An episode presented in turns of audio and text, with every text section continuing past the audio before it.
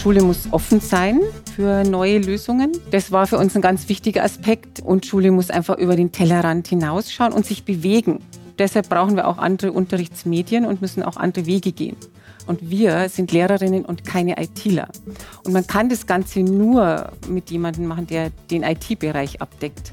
Am Anfang jetzt waren wir da schon sehr verzweifelt, muss ich sagen. Also, weil wir wirklich so ganz alleine dastanden und nicht wussten, es hieß ja plötzlich von der Regierung, jede Schule kriegt jetzt so und so viel Geld und ein Riesenkatalog mit förderfähigen Geräten. Und dann saß ich da und ich habe ja nicht einmal die Begriffe, kann ich verstehen, die da drin sind.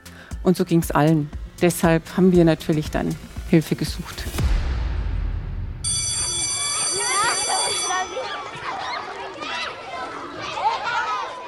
So klingt es an der Grundschule in Attenkirchen, wenn nicht Pandemie ist. Ja, und wir hören es schon, also im Moment ist es ein bisschen ruhiger hier. Und das hat damit zu tun, dass eben nur ein Teil der Schülerinnen und Schüler wieder zurück ist im Präsenzunterricht. Der andere Teil verfolgt den Unterricht von zu Hause aus. Homeschooling und Wechselunterricht. Das alles mussten die Schulen in Deutschland im vergangenen Jahr irgendwie auch in Windeseile organisieren. Isabella Böhme ist Schulleiterin hier an der Grundschule in Attenkirchen. Und die hat uns ja gerade schon die großen Herausforderungen bei dieser Umstellung auch geschildert. Und jetzt gucke ich mal, ich bin hier nämlich im Eingangsportal, ob ich sie irgendwo drin jetzt schon erwische. Ja, und vor allen Dingen hat Frau Böhmer auch von einem ganzheitlichen Ansatz in Sachen Digitalisierung der Schulen gesprochen. Da ist natürlich spannend zu schauen, was meint sie eigentlich damit genau? Und das wollen wir heute herausfinden, und zwar direkt hier vor Ort an der Grundschule in Attenkirchen.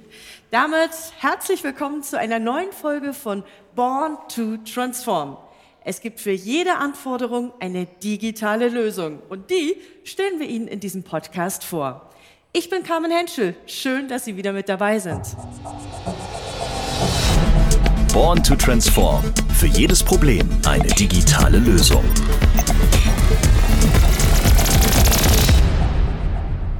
Draußen vor den Türen der Schule sieht's wirklich idyllisch aus. Ich habe Rapsfelder gesehen, Kastanien und ich glaube, die haben sogar so ein kleines Schulgärtchen gehabt. Also wirklich total nett. Äh, ich muss sagen, damals an meiner Grundschule in Osnabrück war das alles ein bisschen städtischer.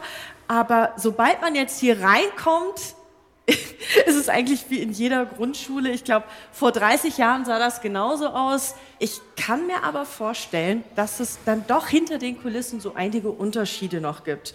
Denn ähm, ich werde nie vergessen, wir hatten damals diesen riesigen Overhead-Projektor. Das war so ein massives Teil. Wir fanden das damals mega modern, aber also ich glaube ganz ehrlich, äh, die Zeit von Overhead-Projektoren ist vorbei. Denn inzwischen hat sie einfach Einzug gehalten in den deutschen Klassenzimmern, die Digitalisierung. Allerdings, es ist jetzt auch wiederum kein Geheimnis, ist es noch längst nicht überall so, wie es sein könnte. Wir sind einfach noch nicht bei 100 Prozent angelangt. Woran liegt das? Und wie kann das anders werden? Also wie können wir besser und schneller digitalisieren? Diese Fragen bespreche ich heute mit Isabella Böhme. Sie ist Schulleiterin hier an der Grundschule in Attenkirchen und Christian Groß, er ist Senior Technical Consultant bei Fujitsu. Hallo, schön. Hallo. Hallo, schön, dass du da bist. Dann lasst uns doch gleich mal ins Lehrerzimmer gehen, da ist es etwas ruhiger und wir können ein bisschen näher über die Dinge sprechen.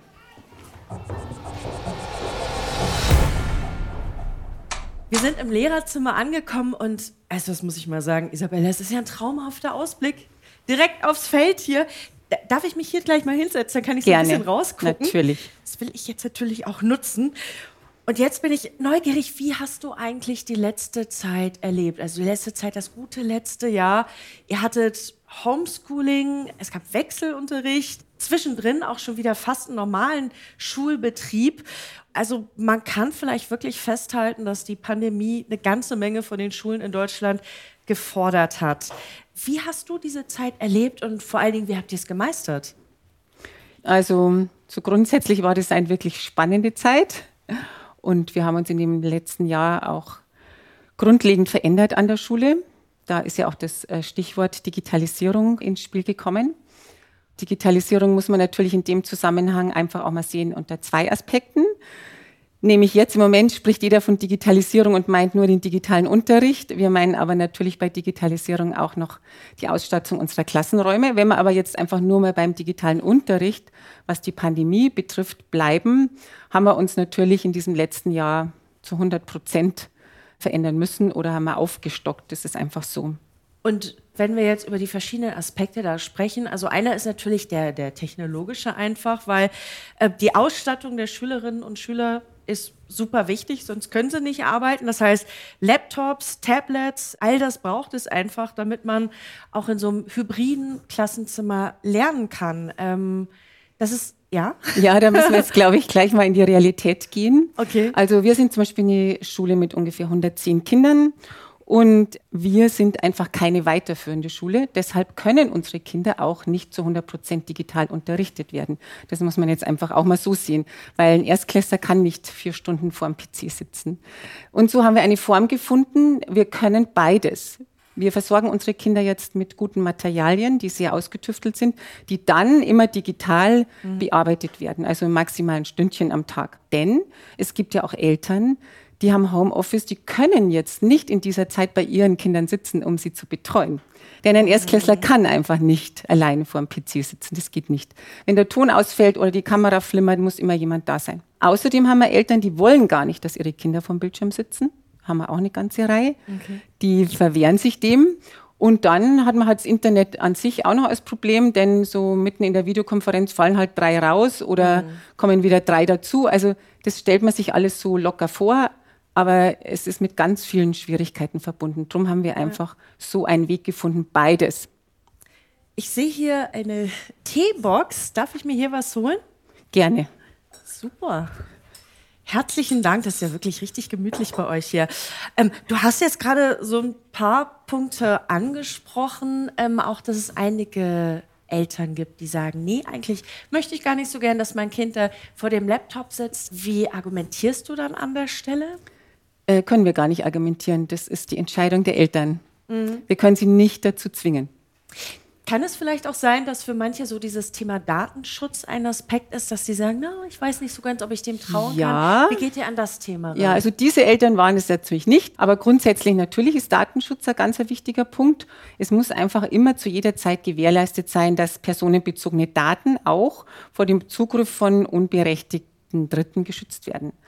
Und durch unsere Cloud-Lösung, die jetzt da durch Fujitsu und dem Sekurun for Schools reinkommt, ja, ist der Datenschutz gewährleistet. Im Moment natürlich schwierig, denn wenn man bei jeder Videokonferenz schaut man schon in jedes Wohnzimmer rein. Das muss man mhm. sehen. Oder ins Kinderzimmer. Gell? Also man kommt den Menschen schon sehr nah in ihren persönlichen Raum. Aber die Kinder müssen auch, also ich meine, an anderen Schulen können die Kinder ja die Kameras ausmachen, aber das ähm, macht keinen Sinn. Also Unterricht, wenn man die Kinder nicht sieht, macht keinen Sinn. Das ist einfach zu abstrakt irgendwie. Mhm. Man braucht einfach ein Gegenüber. Also lass mich mal da reinversetzen. Ihr braucht ja, also ihr könnt ja nicht einfach einen Laptop oder einen PC oder so hier hinstellen. Ihr braucht ja eine ganze Netzwerkinfrastruktur, die irgendwie auch alles bündelt und zusammenführt. Ähm, wie bewältigt ihr diese ganze Netzinfrastruktur, die doch dahinter stehen muss? Gut, also wir müssen ganz klein bisschen ausholen. Also am Anfang stand eben dann plötzlich der Anspruch, wir müssen digital unterrichten. Da hatten wir erstmal noch gar nichts, denn auch Lehrer sind ja nicht gleich völlig ausgestattet, haben nicht immer ein Headset und eine Kamera. Es gibt ja auch keine Dienstgeräte, nur ganz wenige haben wir jetzt noch gekriegt. Da habe ich mich einfach erstmal selber damit beschäftigen müssen, denn wir Schulleiter standen eigentlich ganz, ganz, ganz allein da und man hieß plötzlich, rüstet digital aus. Mhm. Da habe ich mir zunächst einfach mal Hilfe aus meinem Umfeld geholt. Da habe ich einfach, haben wir ein Konzept erstmal entwickelt und dann erst entdeckt, dass dahinter doch unglaublich viel mehr steckt als jetzt einfach nur ein paar PCs und Laptops. Dass es einfach Internet braucht, Netzwerk, Geräteausstattung und, und, und. Und wir haben auch gemerkt, dass wir nicht einfach irgendwas übernehmen können, sondern dass jede Schulausstattung im IT-Bereich auch ganz individuell sein muss. Mhm. Weil jede Schule ist anders, hat andere Voraussetzungen, äh, andere Gegebenheiten. Und da sind wir natürlich ganz froh gewesen, dass wir über Securon zu so einem modularen Produkt gekommen sind, das uns da natürlich ein bisschen weiterhelfen soll. Also da gab es natürlich auch Zusammenarbeit mit der Gemeinde, denn tatsächlich mhm. ist die Netzinfrastruktur hier an der Schule nicht besonders gut und die Herausforderungen sind da ganz groß. Elektronetzwerkkabel, Surfer, Switche und ganz wichtig das Thema Brandschutz, was immer mhm. sehr aufwendig ist in dem Bereich. Dafür sorgt jetzt die Gemeinde. In den Pfingstferien werden hier eine ganze Menge Leitungen verlegt. Äh, mehr als drei Steckdosen kommen jetzt in jeden Raum. Aber das kriegen wir schon hin, denke ich. Das sind jetzt einfach die Voraussetzungen, die erstmal geschaffen werden müssen, bevor wir dann zu diesem Thema kommen, dass alle Lehrer auf irgendwas zugreifen können. Schritt für Schritt, dann wird am Ende genau, was Gutes draus. Richtig. Mhm. Danke für die Einblicke. Dann lass uns doch mal schauen, wie das Ganze in der Praxis aussieht, oder? Und dann Gerne. Wollen wir vielleicht direkt den Christian auch mit dazu als Experten? Das machen wir doch jetzt. Gerne doch. Wir sind jetzt unterwegs zu dem Raum, wo alle Leitungen zusammenlaufen, zum Serverraum. Ja, wie viele Rechner werden denn hier in Zukunft überhaupt angebunden sein? Geplant sind 44 in den Klassenräumen und dazu kommen natürlich noch Lehrerrechner und so weiter. Ja, wir haben im ersten Schritt hier tatsächlich im Rahmen der Pandemie angefangen, eine reine Cloud-Lösung zu haben. Und jetzt, nachdem mhm. die Infrastruktur auch aufgebaut wird, die ja. Netzwerkleitungen verlegt etc., kommt dann der nächste Schritt, in dem auch die ganzen PCs, die ganzen Schülerrechner und so weiter alle mit hinzukommen, um die Gesamtlösung am Ende dann darzustellen mhm. und am Laufen zu haben. Und man sieht schon, es ist ein bisschen dunkler hier. Typisch, ne? Serverraum steht im Keller wird die so mit Schlüsseln gesichert.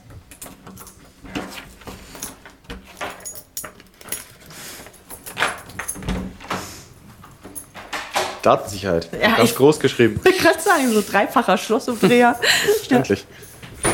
Und nochmal den Gang runter und noch eine gesicherte Tür. Ihr merkt, es ist hier auch kühler. Idealer Ort, um oh, einen Server aufzustellen. Ah, wirklich? Jetzt könnte ich mir direkt eine Jacke anziehen, ne? Ihr habt dann alles gedacht, wie ich sehe. Ähm, Christian, ich sehe über unseren Köpfen ungefähr so in 2,50 Meter Höhe silberne Leisten angebracht. Von da aus führen diverse Stromkabel nach unten. Aber die Server selber sind noch nicht da. Nein, die kommen erst noch. Hier in diesem Eck in diesem Bereich wird ein sogenannter Serverschrank aufgestellt. Dort unterm Fenster? Dort unterm Fenster, genau. Mhm. Dort werden dann sämtliche Komponenten reingeschraubt, der Server, die Firewall etc., mhm. alles. Und von da aus wird dann die ganze Schule betreut. Der Internetanschluss liegt auch hier unten. Alle diese Dinge laufen dann zentral in diesem einen Serverschrank zusammen. Okay, also so viel Platz braucht man dafür gar nicht. Lass mich mal schätzen, wie viele Quadratmeter sind es? Sechs oder so Raumgröße? Genau, reicht völlig aus. Also das heißt, wer sich künftig hier im Schulgebäude befindet, ist mit diesem lokalen Server verbunden. Ähm, wie kann man denn jetzt auf die Inhalte zugreifen, wenn man sich eben nicht in der Schule befindet? Wenn man an der Schule ist, greift man hier auf den Server zu und im Hintergrund mhm. synchronisieren die Daten von hier in die Cloud, in unser Rechenzentrum und wieder zurück. Das heißt, egal wo ich mich befinde, sind die gleichen Daten vorhanden, die gleiche Oberfläche vorhanden. Egal, ob ich von zu Hause, von der Bahn aus, von irgendwo aus zugreife oder mich eben hier in der mhm. Schule befinde, ist genau die gleiche Oberfläche und im Hintergrund erfolgt die Synchronisation. Ich kann mir vorstellen, dass es wichtig ist ähm, für die Lehrkräfte, auch für die Schülerinnen und Schüler, dass das Ganze einfach funktioniert. Dass die sagen, hm, ich muss nicht erst großartig nachdenken, sondern das ist irgendwie easy zu benutzen. Ähm, welche Möglichkeiten bieten sich für die digitale Unterrichtsgestaltung da? Eine Schulleiterin hier aus dem Nachbarort hat das so bezeichnet. Sekoron bietet für mich das Eingangsportal. Wie wenn ich in der mhm. Früh in die Schule reinkomme und mich von dort aus in die Klassenzimmer bewege, habe ich hier mit Sekoron ein Eingangsportal in sämtliche Bereiche, in die ich hin muss. Das heißt, ich kann immer auf meine Mails zugreifen, ich kann auf meine Dateien zugreifen, ich kann Applikationen benutzen, Padlet, sonstige Dinge und alles aus diesem einen zentralen Eingang heraus. Das ist so die, die Kernbotschaft, die wir eigentlich auf der Portalseite haben. Mhm. Ein Eingangsbereich und alles weitere leitet sich dann davon ab. Isabella, wie werden denn jetzt all die Möglichkeiten vom Lehrerkollektor genutzt? Ja, also da stehen wir im Moment, wenn ich ganz ehrlich bin, noch am Anfang.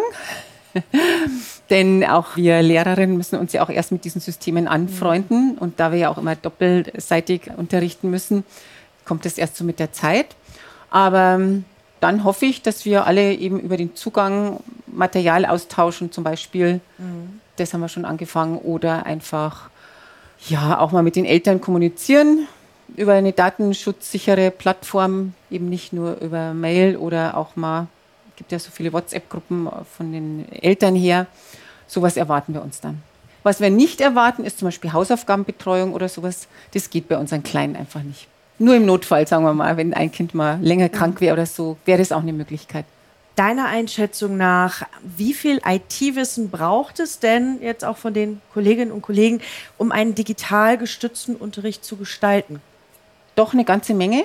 Also das ist auch nicht ganz einfach, jetzt gleich alles zu schaffen.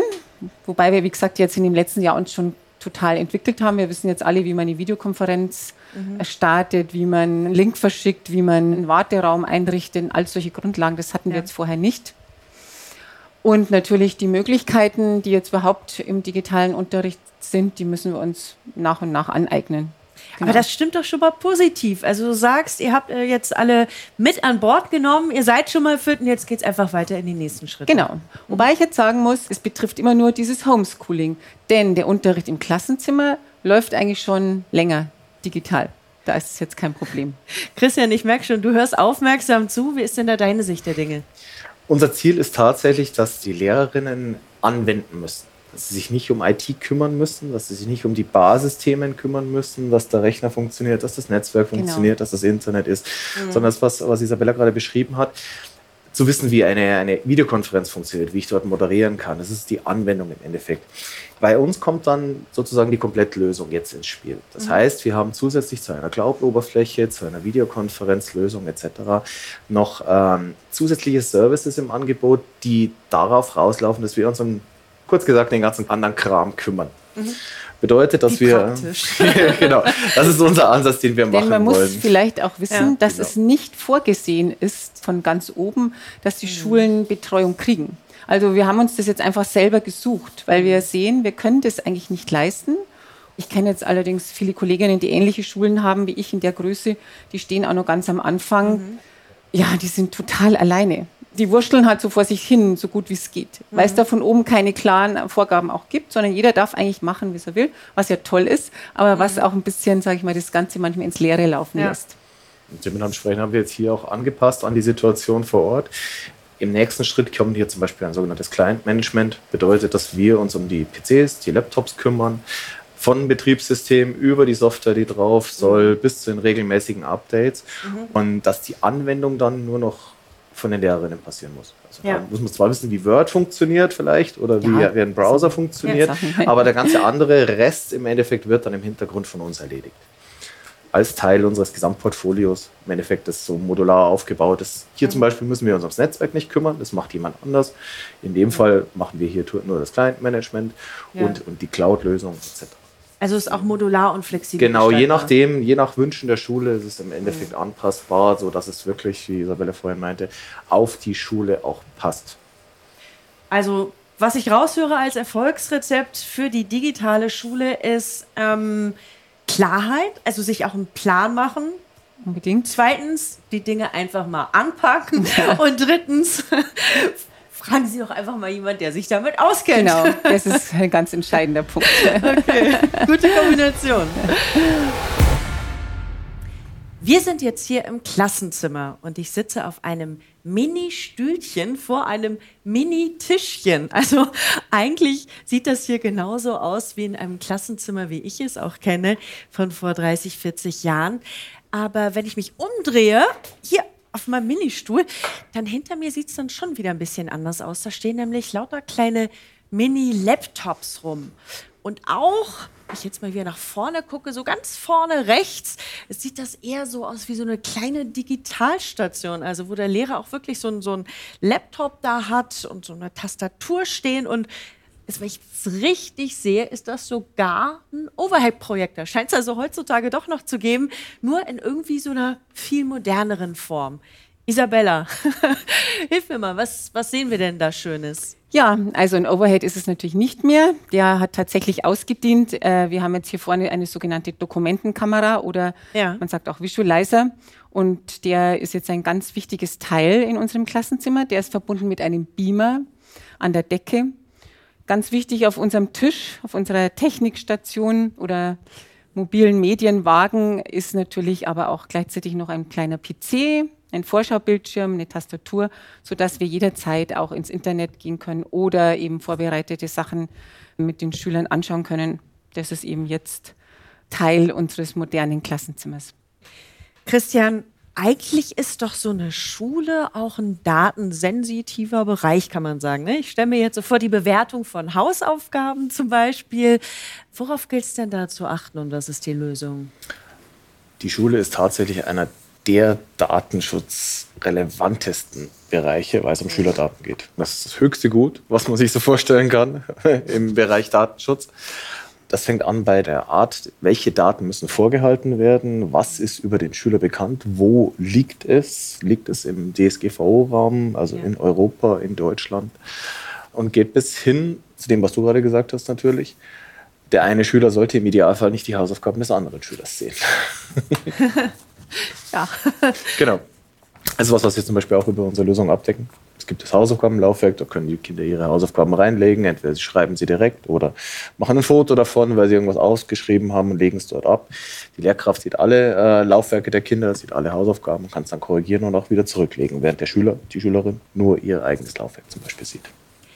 Wenn ich jetzt mal kurz von der Schule in die Büros des Landes springe, dann ist ja das Thema kollaboratives Arbeiten ganz großes. Ne? Also es geht nicht nur darum, dass man äh, mal was aufschreibt an seinem Laptop und vielleicht die Videokamera anmacht, sondern äh, ja wirklich miteinander auch ja, Teamwork macht oder Gruppenarbeit. Und Gruppenarbeit wiederum gibt es in der Schule auch. Wie stelle ich mir denn das vor, dieses kollaborative Arbeiten hier? Ich kenne das von meinen Kindern kollaboratives Arbeiten in der Schule selbst, hier in Einzelgruppen, in Wochenplanaufgaben, die gemeinsam erledigt werden. Das ist der Teil, der in der Schule stattfindet. Isabella kann da bestimmt Näheres dazu nachher noch sagen. Wir können das Ganze aber auch transferieren in die digitale Welt über mhm. Videokonferenzen, über gemeinsames Erstellen von Dokumenten, über eine Messenger-Funktion, so eine DSGVO-konforme Möglichkeit, in der ich mit der Lehrkraft in Kontakt treten kann und die Schüler untereinander in Chat Kontakt treten können etc. Abseits der normal genutzten, auf den irgendwelchen Handys genutzten Chat-Funktionalitäten gibt es eben auch spezielle für die Schule und spezielle für den Unterricht. Das ist bei uns zum Beispiel auch integriert. Damit habe ich auch die Möglichkeit, wenn sich nachmittags drei Schüler, Schülerinnen treffen wollen und eine Präsentation bearbeiten möchten oder ähnliches, können Sie das online tun, ohne sich treffen zu müssen? Wenn ich von der Schule ins Büro mal kurz switche, dann kommt es ja nicht nur darauf an, dass ich irgendwie am Computer arbeite, sondern auch eben, dass ich kollaborativ arbeiten kann. Wie ist das denn da in der Schule? Wie lässt sich das bewerkstelligen? Ja, wir kennen das ja alle aus unserem täglichen Arbeitsalltag. Das ist jetzt zum Beispiel so ein Teilbereich, der hier an der Grundschule noch nicht so ausgeprägt ist. Hier ist kollaborativ arbeiten, primär in Gruppenarbeit vor Ort, gemeinsam was lesen, gemeinsam was basteln etc. Mhm. Wir haben auch viele Schüler, die einfach noch zum Beispiel lesen und schreiben können in der ersten und zweiten Klasse, die erst anfangen damit. Dementsprechend wird es schwierig, gemeinsam an einem Text zu arbeiten oder mhm. In weiterführenden Schulen jedoch zum Beispiel ist es so, da habe ich dann Gruppenarbeiten, da habe ich Projektseminare, da habe ich verschiedenste Themen, in denen gemeinsam irgendwie Präsentationen erstellt werden müssen, in denen gemeinsam an Aufsätzen gearbeitet wird etc. Und das auch jetzt heute im Homeschooling-Szenario. Das heißt, hier sitzen alle zu Hause, ein Teil ist vielleicht auch in der Schule und arbeitet gemeinsam an den gleichen Dokument live zum Beispiel. Auch das ist was, was wir zum Beispiel zur Verfügung stellen können. Ja, genau, wie der Christian sagt, so ist es auch. Wir müssen einfach unsere Schüler im Blick behalten, denn unsere Schüler beginnen ja erst mit dem Lernen und für die Kleinen sind sie erstmal nur die Buchstaben und die findet man dann auch nicht gleich auf einer Tastatur. Das ist einfach noch ein No-Go. Wir müssen einfach unseren Weg da finden, wie viel Digitalisierung brauchen unsere Kinder und wie viel realen Unterricht brauchen sie dann noch auf der anderen Seite. Das ist eigentlich unser Thema es ist auch unser Ansatz, den wir fahren. Die IT und die Digitalisierung soll unterstützen und die Möglichkeiten, die die Lehrerinnen haben, erweitern. Das ist alles kein Selbstzweck. Natürlich geht es auch darum, mal zu wissen, wieso, wie sieht eine Maus aus, wie funktioniert eine Tastatur, was ist so ein Computer. Aber grundsätzlich soll das Ganze einfach nur unterstützen, damit der Unterricht noch besser sein kann, als er sowieso schon ist. Wirklich spannende Sache, das hybride Klassenzimmer. Ja, so kann digital unterstützter Unterricht aussehen, vor Ort in der Schule und auch im Homeschooling. Isabella, nicht jede Schule in Deutschland ist ja jetzt so weit wie eure. Also viele haben im Zuge der Pandemie erstmal improvisiert, du hast das selber gesagt, Überbrückungslösungen irgendwie an den Start gebracht. Deswegen lass mich nochmal nachhaken. Wenn man als Schule das Thema Digitalisierung erfolgreich angehen möchte, so wie ihr, worauf sollte man besonders achten? Was kannst du jetzt aus deiner Erfahrung empfehlen? Ja, also wenn ich jetzt nochmal zurückblicke in dieses Jahr, dann würde ich sagen, das Allerwichtigste war, ein vernünftiges Konzept mit Hilfe von außen zu entwickeln, damit man nicht einfach ins Leere hinein digitalisiert. Und auf der Basis kann man dann eigentlich ganz gut agieren und ja, das Ganze ausbauen. Christian, hast du auch noch einen super Tipp für uns? Ich kann es eigentlich nur noch bestätigen. Mal. Das Komplettkonzept ist tatsächlich meiner Ansicht nach das Wichtigste in diesem Bereich.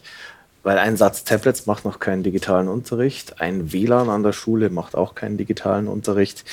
Und erst das alles zusammengefügt, von der Lösung über die Betreuung und nicht zuletzt, sondern eigentlich als wichtigsten Punkt das Mitnehmen der Nutzer. Ich muss die Leute, die dort mitarbeiten sollen, auch mitnehmen. Denn sonst verstaubt am Schluss irgendwie so eine Kiste Laptops oder Tablets irgendwo im mhm. Schrank und keiner kann sie brauchen, weil auch niemand weiß, wie er damit umgehen kann. Vielen Dank euch beiden fürs Gespräch. Wir nehmen mit, Schule und Digitalisierung, also alleine mit Laptops und Tablets ist das auf jeden Fall nicht getan, sondern für die erfolgreiche Einführung eines hybriden Klassenzimmers braucht man einfach, wie ich es gesagt habe, ein ganzheitliches Konzept und noch leichter geht das natürlich mit starken externen Partnern, die einem da zur Seite stehen können. Ja, vielen Dank, Isabella. Klasse, dass wir das mal hier bei euch an der Grundschule in Attenkirchen anschauen durften. Und herzlichen Dank natürlich auch an dich, lieber Christian. Gern geschehen. Ja, ich sage auch danke, dass du da warst, Carmen. Es gibt für jedes Problem eine digitale Lösung. Heute haben wir uns nun angeschaut, wie Schulen das Thema Digitalisierung sinnvoll und nachhaltig angehen können. Und wer Lust hat auf mehr Informationen zum Thema, die finden Sie auf der Webseite von Fujitsu www.fujitsu.com. Links zu weiteren Use Cases und Hintergrundinfos haben wir Ihnen auch in den Show Notes verlinkt. Ich freue mich auf jeden Fall, wenn Sie auch in der nächsten Folge von Born to Transform wieder mit dabei sind und sage bis dann und schöne Grüße aus Attenkirchen. Born to Transform